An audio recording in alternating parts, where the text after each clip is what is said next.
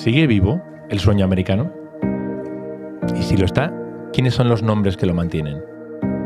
En este podcast hablamos con emprendedores en Estados Unidos que aún creen firmemente en él. Son inmigrantes con historias de coraje, de lucha, de superación. Son historias de éxito con mayúsculas y en español, y en español. Soy Pablo Scarpellini. Bienvenidos al Sueño Americano. Un podcast de su socio de negocios y el clasificado. Todo empezó con su abuelo, desde la raíz. Francisco Gálvez se ganaba la vida en Colotlán, Jalisco, bordando a mano cinturones, sillas de montar y otros trabajos artesanales típicos de la charrería. Un arte y una disciplina, la de los rodeos, grabada a fuego en la cultura mexicana, patrimonio inmaterial de la humanidad por la UNESCO. De ahí emigraron a Villanueva, Zacatecas, donde su padre continuó con la tradición charrera hasta obtener el título de charro completo continuaron en movimiento, en dirección hacia el sueño americano. Hoy Francisco opera charrazteca.com, una marca de ropa con más de 200 artesanos creando su marca y distribución en todo Estados Unidos. Promete ser un episodio apasionante hablando de botas, botines, sombreros, ponchos, espuelas, correones, chaparreras, polainas y otros elementos de una cultura bicentenaria que Galvez ha convertido en un negocio más que próspero hasta el lado de la frontera. Hoy está aquí con nosotros en el estudio de Norwalk del clasificado. Muchísimas gracias, Francisco. ¿Cómo estás? No, muy bien, gracias por tenerme. Qué bueno. Eh, creo que es obligatorio que nos empieces contando para los que no sepan eh, en qué consiste un poco esto de la charrería, eh, que sé que es una cultura que tú has mamado desde la raíz, desde la cuna. Cuéntanos un poco, brevemente, en qué consiste. La charrería es un deporte, el deporte nacional de México, no es el fútbol. va, a haber gente que salte diciendo, ¿cómo? ¿De, qué estás hablando? Y estamos hablando de nueve suertes, uh, nueve prácticas en lo que es en este rodeo, lo que, ¿verdad? De este estamos hablando eh, prácticas, actividades en, arriba de caballo. Uh, de este, ese deporte salió de hace mucho tiempo cuando los españoles tenían, necesitaban que tener trabajadores. A ese tiempo los indígenas no, no, no les daban permiso de estar arriba de caballo. Hasta cuando se lo dieron, ya empezaron a, montar los indígenas a caballo.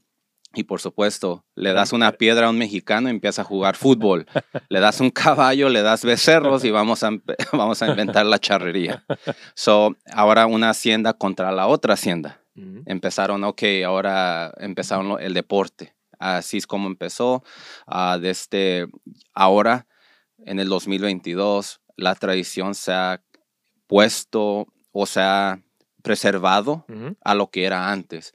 Hay muchas reglas en lo que es la charrería de no alterar el traje charro, primero de todo, y las actividades. Y es un, es un deporte de, de gentlemen, de, de cómo se llama de, caballeros. caballeros. ¿Y, es, y es equiparable en, algo a los rodeos de Estados Unidos? ¿Tienen, ¿Tienen ciertos paralelismos, dirías? Ah, sí, y todo viene de la charrería. Lo que es el cowboy viene del charro. Ah, no al revés. No al revés. La gente piensa que son los gringos los que lo inventaron primero, pero oh, no, nada que ver. nada que ver. Y el cowboy viene del charro. Qué bueno. ¿En qué año, en qué año se vinieron tus padres eh, para acá en busca de este sueño americano? en el 85. En el 85. Sí. Eh, ¿Tú naciste acá o, en Hecho en México, nacido en los Estados Unidos. Hecho en México, nacido en Estados Unidos. Sí, la historia fue de, de que mi mamá y mi papá se conocieron en un pueblito en Zacatecas mi mamá se embarazó conmigo y mi papá con la ilusión de venir a los Estados Unidos, trabajar y regresar. Sin saber que cuando mi papá estaba aquí en los Estados Unidos, mi mamá a los siete meses y medio se arriesgó, cruzó la frontera. Imagínate, siete meses y medio, se le ve, se le ve ya la, la panza y cruzó el cerro en el desierto.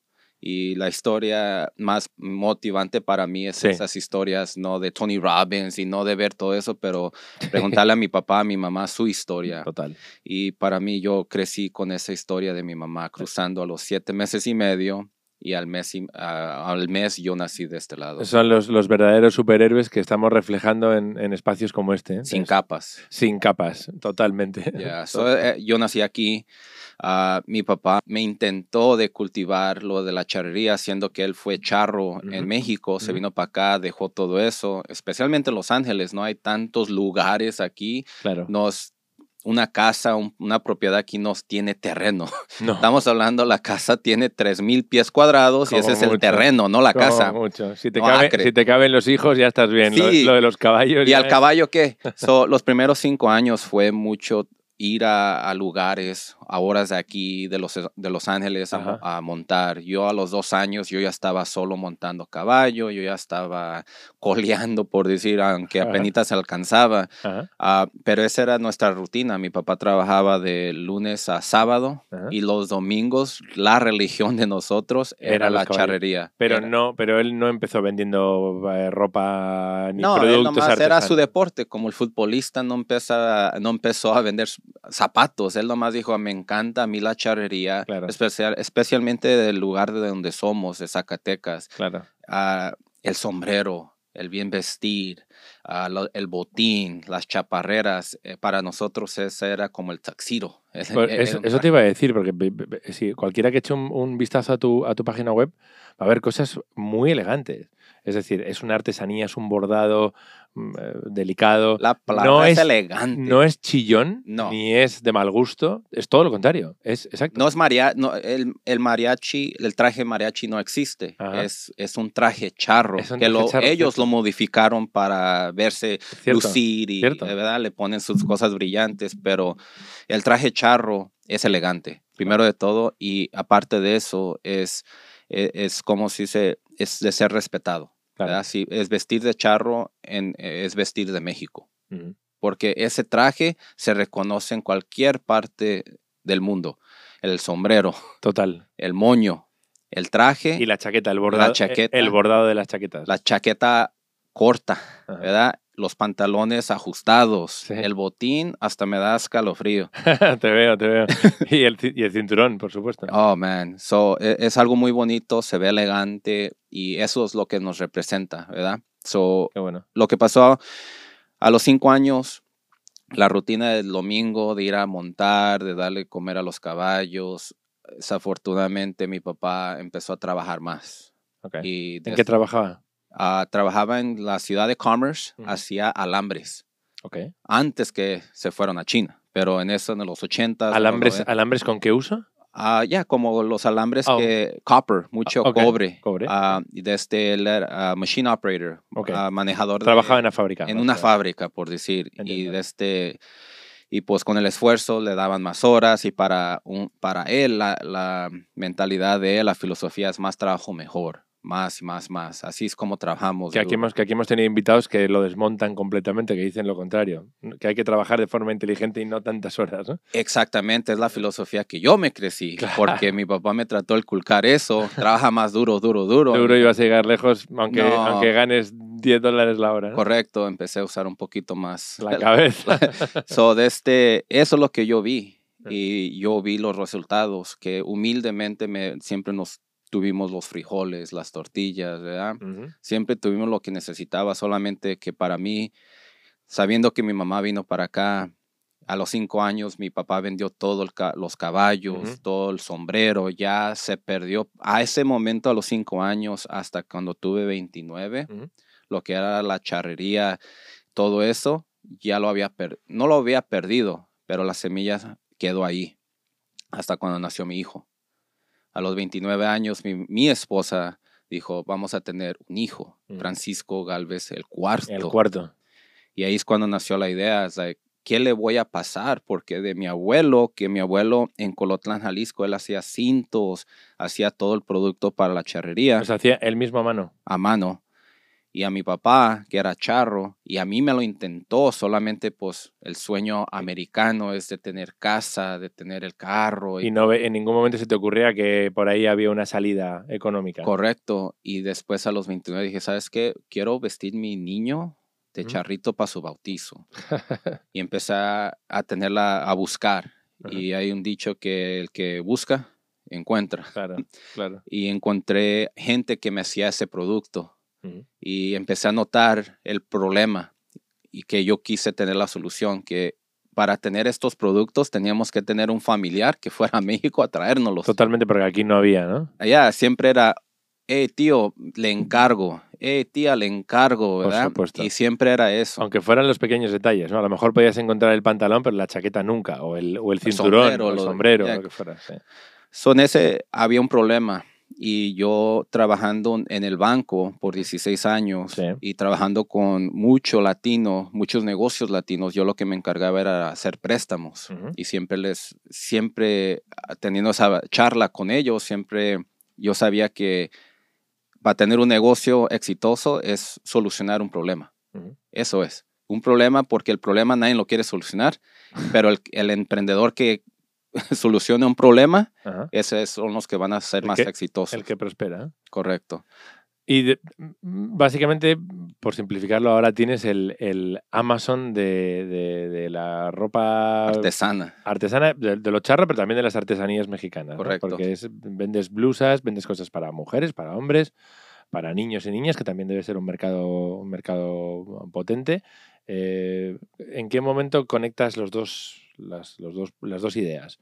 La tradición de tu abuelo con la idea de mm, montar un negocio y online nada más. Porque eh, lo normal, viniendo de donde vienes, hubiera sido, hijo, pon una tienda y lo vendes. Con el riesgo que hubiera supuesto tener un local, pagar el alquiler, la luz, etcétera, etcétera. ¿no? ¿Cómo conectaste los dos puntos y en qué momento decides que es mejor hacerlo online? Yo, cuando empecé, tenía la idea de, de la historia. Yo quería hacer algo, primero de todo, algo que me apasionaba. Primero de todo, algo que yo sabía que si en dos años no hacía ningún dólar, Sí. yo, yo lo iba a hacer. Porque mucha gente se mete con la expectativa de que voy a hacer dinero rápido. Y yo, mi, mi filosofía siempre era, yo me merezco el trabajo, pero no el resultado. Mientras que todos los días le eche ganas y algo que le pueda echar ganas por dos años sin hacer ningún dólar, yo, yo lo que quería. So, ese era el producto que me gustaba. Ok. Segundo, yo tenía la oportunidad de ver los proveedores. So, yo teniendo clientes de negocio, de logistics, el- el señor que trae los tomates de México, el señor que trae lo que sea. Eh, yo Te, te encendió la bombilla de decir, no es tan difícil, se puede hacer. ¿no? se puede hacer. Claro. Encontré el socio, el, el- el que me trae botas o el traje. Ajá. Ey, tú, él tiene un conocido ya. So, en vez de yo ir directamente a México, y México a a buscar. buscarlo entre millones de gentes, Muy este ya, ya lo conoce, ya ha trabajado con él. Yo ya eh, hay, hay confianza que no me van a estafar y X. Claro. Cuando estaba mi, mi esposa en ya para dar a luz, el niño no quería salir. So tuvimos que induc- Inducirlo. inducirlo y era, un- era una semana del proceso de Oh, wow. esperar y esperar, esperar. Claro. Saqué mi nota. A ese tiempo face- empecé a escuchar un audiolibro de Facebook, de Pinterest, de, de Twitter y dije, ah, ah, déjame nomás poner la página, déjame poner las fotos y a ver qué pasa. Y la gente me empezó a mandar direct messages, mensajes directos. Ajá, ajá. Hey, te- me gusta, ¿cuánto cuesta? Oh, pues cuesta tanto. Y yo lo que hacía, vendía el, el botín Sí. y lo iba a comprar a la tienda a precio regular. Oh, wow. Con lo cual el margen se quedaba en nada. Yo, yo ya sabía que nomás quería, en el 2014, el 2015, lo único que quería es ver si la gente compraba el producto. Entiendo. Yo más quería ver. Como un banco de pruebas. Ya, es lo único que quería. Aunque no sea, como dije, yo, aunque no hiciera ningún dólar, no me importaba. Yo lo que quería ver después de eso fue la gente, la- si la gente puede votar, Sí. no con sus palabras y sus promesas, pero si pueden votar con su, su, su Con su cartera, dinero, con su cartera. dinero. Claro. So, rápidamente no sabía cómo procesar el pago, pero gente, encontré PayPal, encontré maneras. Y tal y tal. Sí. Es bien chistoso, se puede encontrar todo en el internet, ¿verdad? Si le preguntas a Google y a YouTube, puedes encontrar la solución para todo. Y ah, poco a poco empecé a encontrar más soluciones, el direct messages y mandar y todo eso. Yo no hice nada. Imagínate si tu abuelo hubiera tenido todas estas herramientas disponibles, ¿no? No, imagínate. Olvídate, ¿no? De, Teníamos- de- de tener lo que dices tú, o sea, no tienes ni idea de cómo manejar el negocio. ¿Y ahora cómo hago para pagar? Ah, pues tienes Square o tienes PayPal. ¿Y cómo hago con los proveedores? Ah, Pues tal, lo puedo pedir por internet y me lo traen.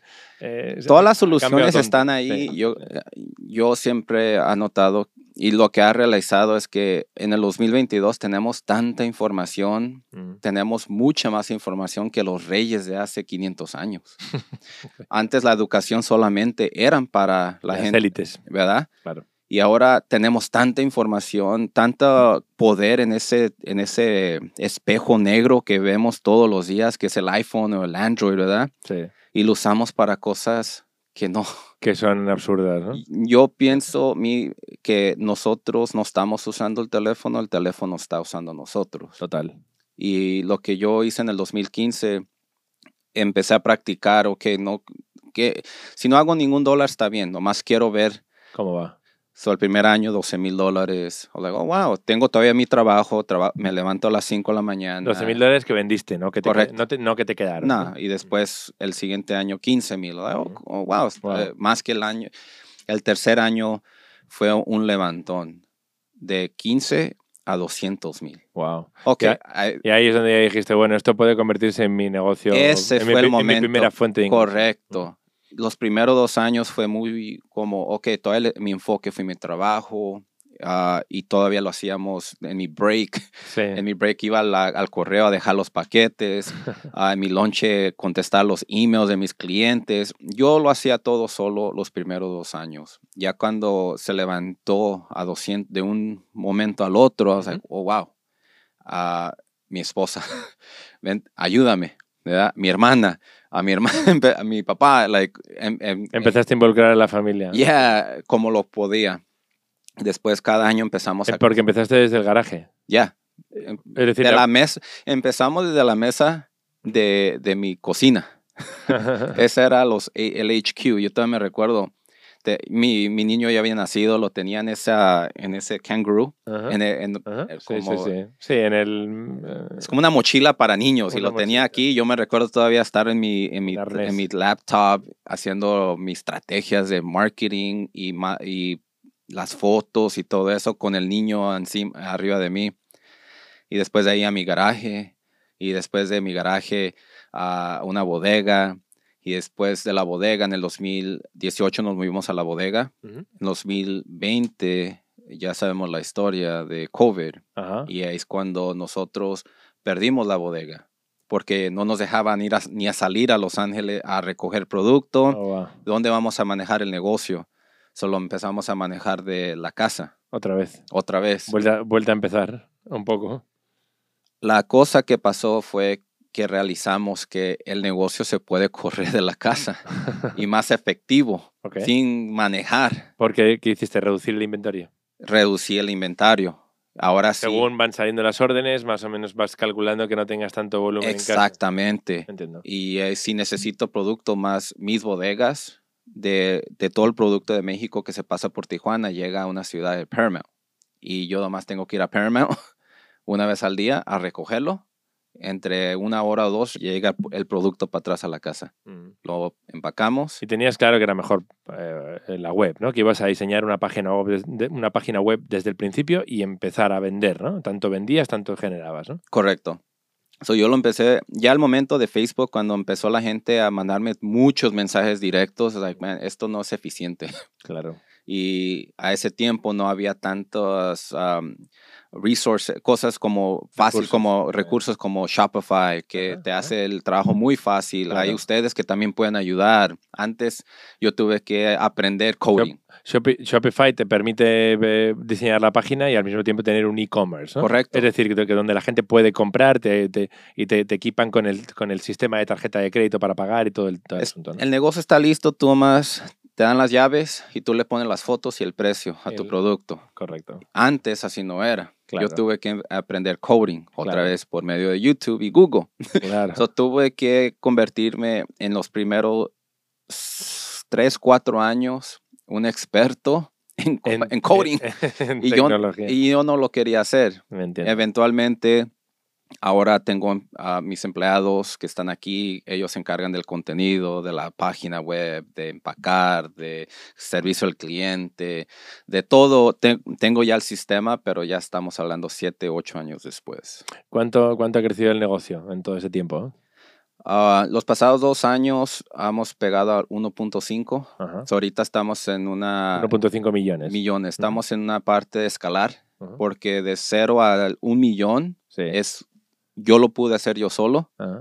Del 1 millón al 10 es un completamente diferente monstruo. Claro. Estamos hablando completamente diferente y ahora estamos a de delegar más. Por supuesto. El, el dueño del negocio, si quieres quedarte pequeño y tú trabajar en tu negocio, lo puedes hacer por muchos años y, ganar. y vivir bien, ganar bien y vivir bien, pero si quieres convertirlo en algo mucho más importante. Mm, Ahora entra más. Hay que involucrar gente eh, de peso, ¿no? Exactamente. Es como el contexto de esta botella. Yo del, del 0 a un millón tenía una botella de 16 onzas de agua y yo le seguía metiendo más agua y los pasados tres años les pegaba al 1.5. ¿Y por qué no puedo levantarme arriba del 1.5?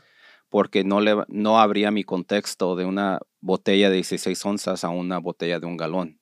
Entiendo. Porque a una botella de un galón le puedo meter más agua. Claro. Y el contexto para mí siempre ha sido educarme, aprender más, preguntar a otra gente que ha escalado cuáles son sus experiencias y otra vez meterme a YouTube. Claro. Y ver las experiencias y, y de ellos y los podcasts me han ayudado un montón y los libros, audiolibros, hay la información está ahí Solamente, Pero hay que, hay que, tener el tiempo y saberla cómo usar, ¿no? Utilizarla de una forma inteligente. Correcto, porque para mí es knowledge is power.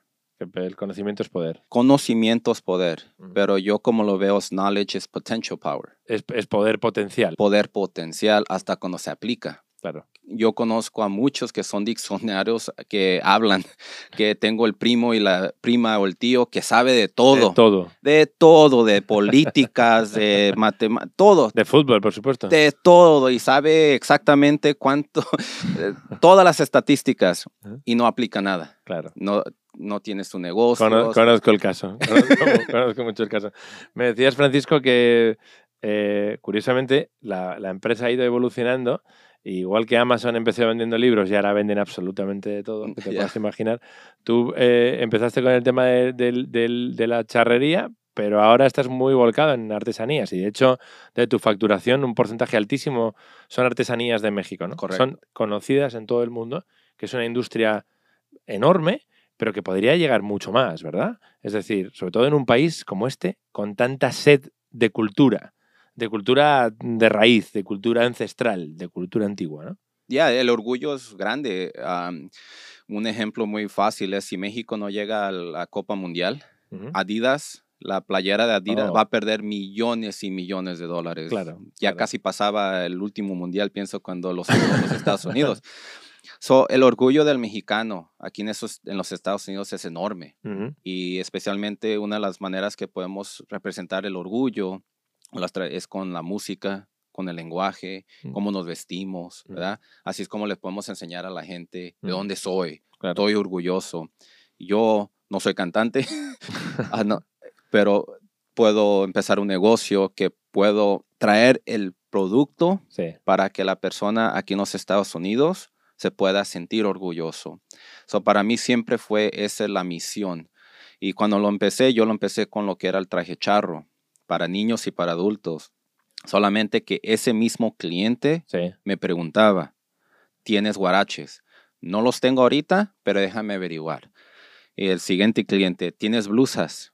No los tengo ahorita, pero déjame averiguar. Pero te, te las, consigo. Correcto. Y poco a poco, así es como crecí. Cuando empezaba 100% de mi negocio fuera traje charros o el producto charro, ahora el 5 al 10% de lo que vendemos es trajes charros o lo que es charrería y ahora 90% es blusas, oh. guaraches, tenis que están bordados a mano, todo lo que es artesanía. Menos mal que no te pidieron eh, tacos y enchiladas. sí, y, eh, la filosofía es ah, cuando yo empecé, yo en un libro lo había escuchado que es más importante buscar productos para tu cliente que buscar clientes para tu producto. Entiendo. ¿Verdad? So, yo ya tenía un cliente que ya, ya, la- ya tenía confianza en mí, que ya sabía que yo tenía buen servicio al cliente y que yo le hacía el deliver, que, que el producto sí llegaba. Claro. So, ya ese cliente, en vez de ir a, con otra, otras compañías, me lo pedían a mí. Qué y bueno. esa es una oportunidad a veces que yo he visto en muchos negocios, Ujú. cuando el cliente te pide cosas, oh, eso yo no lo hago. Y le estás diciendo no al dinero por decir, oh, eso yo no lo hago. Y al final se puede convertir en una avenida nueva por explotar, en una fuente de ingresos fantástica. Mejor incluso que la original. ¿no? Correcto. Y la cosa es que otra vez a la filosofía o la idea de buscar clientes para tu producto. Claro. Oh, yo tengo el mejor producto, los mejores tacos, yo tengo el mejor, mejor, mejor, mejor, mejor. En vez de darle lo que el cliente quiere o El- busca. Exactamente. Ya tienes un cliente, dale lo que él quiere. Claro, entiendo. Ya que nos has hablado de lo de, la- de las artesanías y la industria, me veo obligado a pedirle a Carlos Maciel ayuda, que nos explique un poco, que nos ponga en contexto toda esta industria gigante. Cuánto mueve, qué significa, cuánta gente emplea. Bueno, lo que él nos quiera aportar, como siempre, en el dato. El dato. Las artesanías son productos hechos a mano que representan la cultura, los valores y las tradiciones de una nación o región. Desempeñan un papel fundamental en el desarrollo económico como medio destacado para el ingreso. Se perciben como un símbolo de estatus por su singularidad, calidad y el uso de materiales naturales, como chapa, madera, fibras, textiles, papel, cerámica, entre otros. Pero, ¿cuánto dinero mueve esta industria? El tamaño del mercado mundial de artesanías alcanzó los 680 mil millones de dólares en 2021, según Aymar Group, y se estima que para 2027 crezca un 11% y alcance 1.2 trillones de dólares. Estados Unidos es el país que más gasta en piezas hechas a mano y México uno de los que más vende en el mundo. Comercializa mercancías artesanales por un valor de 5.300 millones de dólares y genera más de 500.000 empleos, de acuerdo con el Instituto Nacional de Estadística y Geografía de México, el INEGI. Las artesanías mexicanas son resultado de la profunda y rica diversidad cultural. Los artesanos en el país azteca tienen sus indicios en las raíces prehispánicas, religiosas y sociales. Y con el tiempo, esta labor se ha revalorizado. Hoy día es uno de los principales pilares en la construcción de la identidad mexicana, porque no se consideran un simple objeto decorativo, son el reflejo más puro de su historia, tradiciones e identidad. Mi nombre es Carlos Maciel y los espero en el siguiente dato. El dato. ¿Hasta dónde, ¿Hasta dónde crees que puede llegar este mercado de artesanías del que hablaba Carlos? Creo que mm, eh, el potencial es, es enorme, por supuesto, y se ve incluso en, en marcas muy grandes de cómo van incorporando algunos matices en, Oh, en zapatos, en ropa, en como que hay una, una explosión de lo que hablábamos antes hacia esas raíces culturales de otras partes. ¿no? Y obviamente México, esta, Los Ángeles es la segunda ciudad eh, con más mexicanos del Ya. mundo. Ahí empatado con Guadalajara me parece que anda. Como Guadalajara- Ciudad de México, ¿no? Ciudad de México es número uno y número dos es Los Ángeles. Tercero, Guadalajara. Y tercero Guadalajara, creo. Eh, eh, entonces, Está gra- eh, eh, de qué grande estadísticamente no lo sé. Yo sé porque yo soy el cliente también. Ujú. Yo soy mi, mi cliente de Charro Azteca y ya los papás, ¿verdad? Ellos están por retirarse y nosotros tenemos 40, 30 años y ya tenemos hijos. ¿Qué grande puede crecer? Depende en nosotros inculcarle a nuestros hijos, porque puede perderse ahí, igual como yo dije que mi abuelo, mi papá, a mí, la tradición de la charrería para mí fuera perdido si yo no lo hubiera continuado y yo no hubiera montado a mi niño a caballo Obvio. y enseñarle el español. Y yo lo que me da mucha tristeza y me da mucho miedo es que nosotros no le estemos pasando esa, esas mismas cosas a nuestros hijos. es, un peli- es un peligro real, ¿eh? y que se puede perder en una generación. total. Y total. desde qué grande puede ser, muy grande, especialmente si se lo inculcamos a los, a los hijos. Am, Puede suponer un cambio incluso hasta, hasta, hasta político, si me, si me apuras, ¿no? Eh, ya, el- el- el cómo vean esos niños el mundo en el futuro, ¿no? ya, y inculcándole todo lo que es la música, ah, el lenguaje, cómo nos vestimos, no significa que tenemos que hacerlo todo, nosotros lo vamos a hacer más moderno. Ajá. Y lo que hemos hecho con lo que es la artesanía, a adaptarnos, no solamente hacer las blusas como las haciendo más 50 años, pero hay, una, hay un market. Hay, claro, dándole un toque, dándole un twist, un, gi- giro. Ya, y todo eso se pregunta con el cliente, con el consumidor. ¿Qué es lo que quieres? ¿Qué es lo que quieres? ¿Cómo? Y ellos preguntan y, y los reviews, ¿verdad? Los, los reviews que nos dan una estrella de cinco son los mejores porque son los que nos están, son más honestos. Y señalando lo que necesitas corregir. No, lo- no los cinco y los cuatro que me, me hacen sentir bien bonito y ¿verdad? esos no me ayudan. Los que me ayudan son los uno, dos y tres. Los de que- tus, los de tus primos y tus amigos. ¿no? Yeah. So, yo me recuerdo cuando desde empecé el, foco, cuando de verdad empezó a aprender, fue cuando puse la foto de mi niño vestido de, de charrito en su bautizo. Ajá, la publicaste aquí en Facebook. Yeah, de, el algoritmo de Ajá, ellos hizo esta foto, hasta ganando mo-", y se levantó y ahí es cuando empezó la gente a bombardarme. Porque te empezaron a pedir que el traje de tu hijo. Ya, ¿de encantaba. dónde lo conseguiste? ¿De dónde lo conseguiste? ¿De dónde lo conseguiste? Especialmente para mí, que yo soy de Los Ángeles, para mí Tijuana está dos, tres horas, claro, no tengo es- Plaza México, no tengo muchos complicado. lugares, solamente que para mí lo que noté en los mensajes directos es la persona que está en Tennessee, la persona que está Mm. en Montana, Hmm, en New Jersey, complicadísimo. complicadísimo para ellos. Mm. Y yo cuando empecé a vender el primer año, tuve una realización cuando tuve mi, mi cliente de Alaska. En las órdenes empecé a ver Alaska y les hablé. Te viste ahí quedar pasmado, ¿no? Cuando viste que te llegaba. Alaska. Diciendo, ¿what? y les pregunté like, de por qué me están ordenando tanto botín, tanto sombrero. Y el, el señor bien contento me dijo, "Oh, es que acá nosotros tenemos una comunidad de mexicanos que estamos trabajando en las refineries, Ujú, los oils, sí, sí, sí, ¿verdad? petróleo, sí. Pero la cosa es que nosotros no tenemos lienzo charro, no tenemos, ah, no tenemos tiendas, aquí todas son vaqueras que venden el cowboy, pero nada de charro. Claro. Y me, me mandó fotos de cómo era su lienzo, todo bien así, Mickey Mouse, como edad, lo hacemos nosotros y le ponemos, ah, ah, de este, lo, lo- lo hicieron bonito, se veía, Ajá. solamente que pues, ¿cómo lo van a hacer con vestimiento de cowboy? Ellos querían hacerlo con No, sus sombreros. Está claro. Porque, porque eh, fuera del mercado mexicano eh, la- hay gente que se acerca a, a lo del tema charro. Es decir, a, sin- eh, yo qué sé, por decir, americanos o asiáticos o de otras etnias, ¿les interesa el tema charro? ¿Hay gente que te compra que no sea mexicana? Ya, empezó, so, el 2019 y 2020 empezamos a notar mucho más clientes que no eran con los apellidos latinos. Ajá. Y se me hacía bien curioso y empecé a preguntar. Y hay mucha gente que aprecia, que aprecia eh, lo que es el valor de nuestra cultura. Ujú. Y mucha gente que dice, wow, en mi cultura no es supuesto. así. Por supuesto. Y, la- y las, las blusas.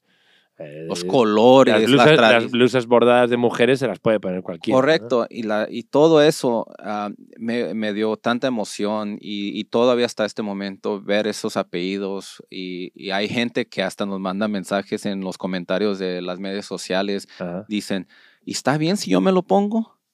Le digo, está bien si lo aprecias, porque no es como appropriation que mucha Por gente- si, por si te estás apropiando de la cultura o si estás haciendo algo eh, culturalmente indebido. Por eso dices. Tuve una señora que era mexicana, se casó con un afroamericano y el señor dijo, me gusta tanta la cultura mexicana que yo me quiero vestir de charro. Y se casaron. Vestido de charro el, el señor. Le dije, mira, vestirte de charro es vestirte de México, so cárgalo, póntelo con orgullo. Claro. Nos mandó tantas fotos bien bonitas diciendo, ¿sabes qué? Me sentí como un Superman mexicano. Porque el vestirte de charro, si nunca... Ah, no, tiene una, tiene una, tiene una mística especial. ¿no? Ah, cualquier mexicano que esté escuchando esto, si tienes el orgullo de ser mexicano, pon al lado la, la playera del tricolor, ¿verdad? del fútbol, y ponte un traje charro, más por un día, por una hora. Saldríamos ganando, ¿eh? Por, lo, ¡Wow! por lo menos estéticamente hablando. Sería maravilloso. ¿Cómo te vas a sentir? Like, wow, Pedro Infante, Vicente Fernández, te vas a recordar de todos esos, y, y es un, un sentimiento de, wow, me estoy poniendo la bandera. Porque eh, escuchándote hablar, tú pareces más mexicano que, que americano. ¿no? Sí, Yo sé que tú has dicho que hecho en México, nacido aquí, pero a lo mejor hace 20 años, 30 años, si tú hubieras estado igual, la misma historia, eh, o antes incluso, hecho en México y criado aquí, hubieras perdido completamente la Ya. raíz. ¿no? Hemos visto a mucha, a mucha gente que llegaba y tenía la urgencia de asimilar la cultura de acá para no sentirse discriminado. Hoy eso está cambiando. La gente abraza la cultura, quiere, quiere tener más raíz. Está de moda saber de dónde vienes. ¿eh? Eh, todo eso favorece tu negocio de alguna forma, ¿verdad? Esa, esa, esa corriente cultural de querer pertenecer a algo que tenga un valor, que tenga sabor. Eh, Somos, somos humanos, somos ah, sociales, nos gusta estar en tribus, ¿verdad? Ah, sentirnos que hasta el que dice que no está en tribu, está en un tribu de no creer estar en un tribu. Sí, sí, sí. y es, es, eh, nos sentimos muy bonitos, ¿verdad? Ah, por eso, cuando es la Copa Mundial, a, a los que no les gustan el fútbol, nomás les gusta el fútbol a ese tiempo por las banderas, por Claro, los colores, por Claro, apoyar El eso sentimiento. de, de estar junto con otro. Así es como se ve aquí en la Pacific Boulevard cuando gana el, el tricolor. aquí en los estados eh, se, se junta la gente y demás. So, a mí bene- sí me beneficia, pero me gusta más educar aparte de eso. Por porque supuesto. una de las cosas es, es no nomás ponerte el traje por ponértelo como un disfraz, pero saber por qué te lo estás poniendo. Mm. ¿Por qué te estás poniendo esos guaraches? Porque como lo hemos sentido como, como consumidor, no vemos las caras de la gente en Bangladesh o en China, los, ¿verdad? Solamente que para nosotros, en, en mi producto, es, es hecho por gente como nuestros abuelos, como nuestros antepasados. Y un guarache se tarda dos a tres horas de coser. Un traje charro se, se hace en dos semanas, Por todo a mano. Bueno, es que una, una chaqueta puede valer mil dólares. Correcto, 1500. Tengo cintos que valen de 1500 a 2000 dólares. Imagínate. que son hechos a mano con, con hilo de plata. So, hay mucha, hay mucha de educar. Me, me encanta a dónde vamos. Sí. Yo lo que quiero hacer es parte de la educación aparte, porque se ve los Mexican Team Parties, las quinceañeras y todo eso. Solamente es muy bonito cuando la gente se pone esa blusa, esos guaraches, sabiendo que alguien sudó, sacrificó, y eso es algo que lo han hecho y lo hicieron a mano.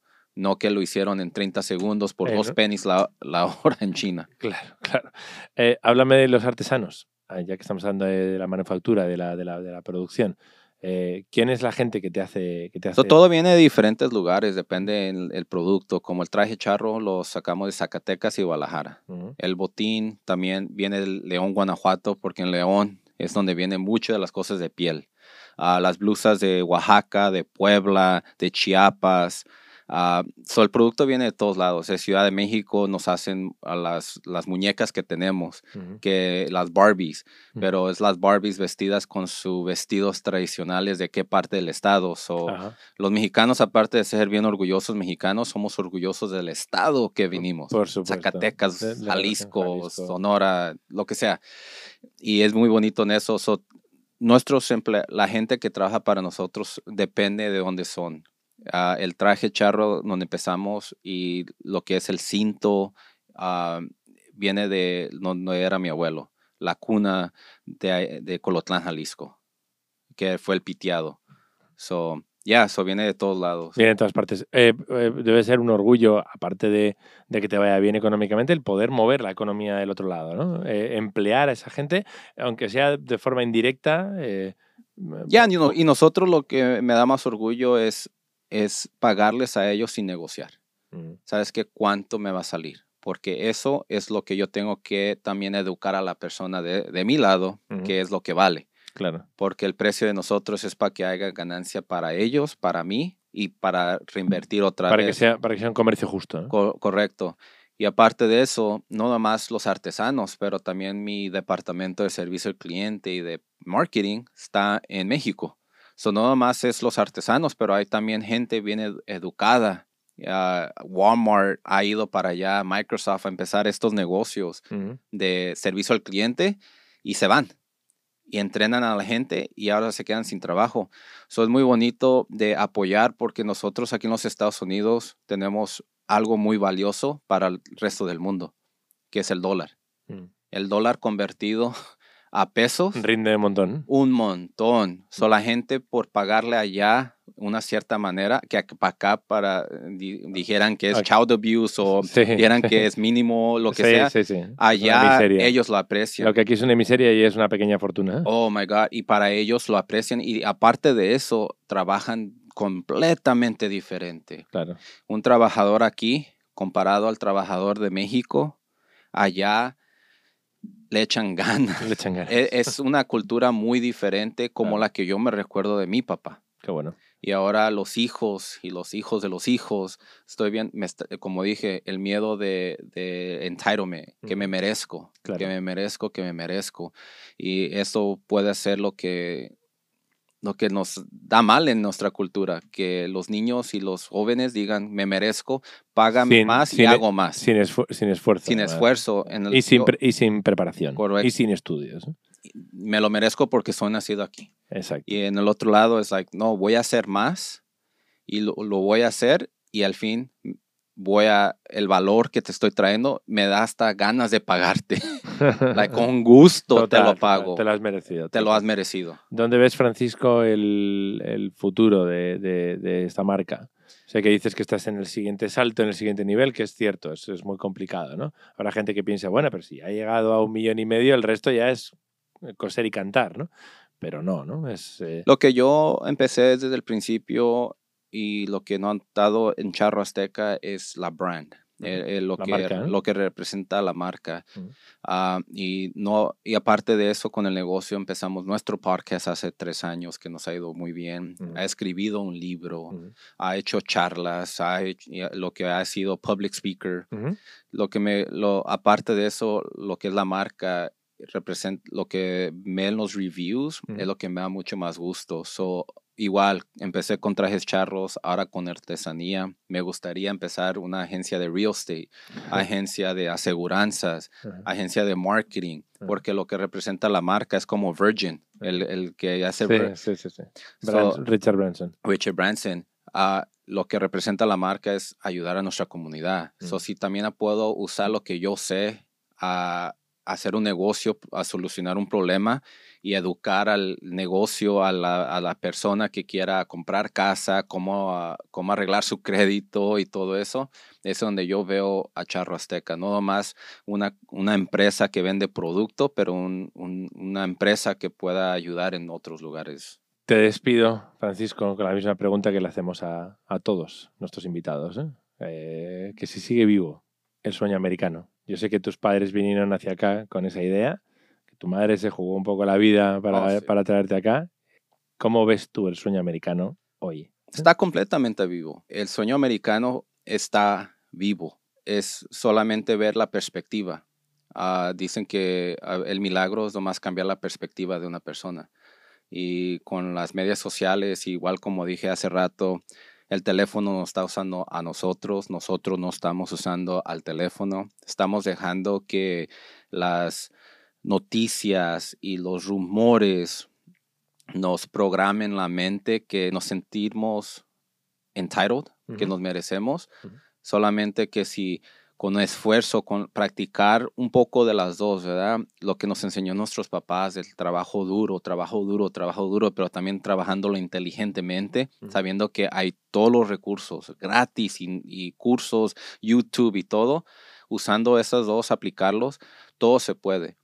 Y la única cosa es no, de no tratar de cambiar el mundo afuera, pero tratar de cambiar el mundo adentro. Hay gente, hay un dicho que yo, que me recuerdo que la mejor inversión no es en, en ra- buenas raíces o en el negocio, la mejor inversión es en los seis pulgadas entre tus orejas, en, Y- en la cabeza. en la cabeza, e invertir, si tienes 100 dólares, inviértelo en unos libros, en unos cursos, porque el sueño americano sí está vivo. Es la perspectiva, el paradigma que tenemos, los programas que nos han enseñado, limpiar todos esos programas feos que no nos han servido Resetear y empezar de nuevo. y empezar de nuevo porque en este, en este país, aunque todo se está viendo mal y que esto y esto, mi papá, hablando por mí mismo, mi mamá se sacrificó aquí por algo.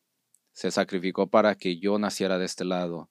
Y no voy a saber por qué hasta cuando yo muera.